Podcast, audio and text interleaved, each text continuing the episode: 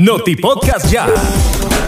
Familiares encontraron una carta que la jovencita Britney Oliva Herrera, de 17 años, le escribió hace más de un mes a su novio de apellido Ortiz, también de 17 años, quien le quitó la vida de manera atroz el pasado 10 de marzo en un basurero ilegal de la comunidad La Quinta, en la carretera hacia la Concordia. Britney Olivas escribió la carta de una página y media en uno de sus cuadernos de clases y describe cuán enamorada estaba de su asesino. No sabes lo agradecida que estoy por haberte conocido. Me haces inmensamente feliz y me llenas de paz. Dice el escrito que Britney le dedicó al joven que la embarazó y luego la ultimó porque no quiso abortar el ser que se formaba en su vientre.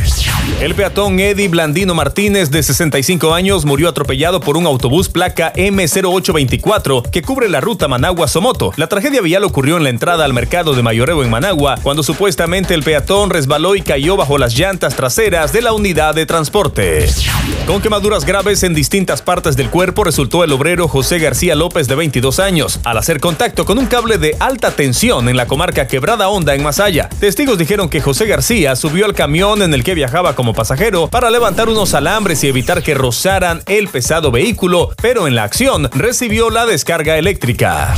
En los próximos días se leerá la sentencia en contra de Bernardo Ruiz Show, quien el pasado primero de enero le quitó la vida a su expareja Marta Robinson Aragón en Bluefields, Caribe Sur. En la audiencia que duró 10 horas, el procesado fue declarado culpable del delito de femicidio, por lo cual el Ministerio Público está solicitando la condena de cadena perpetua en su contra.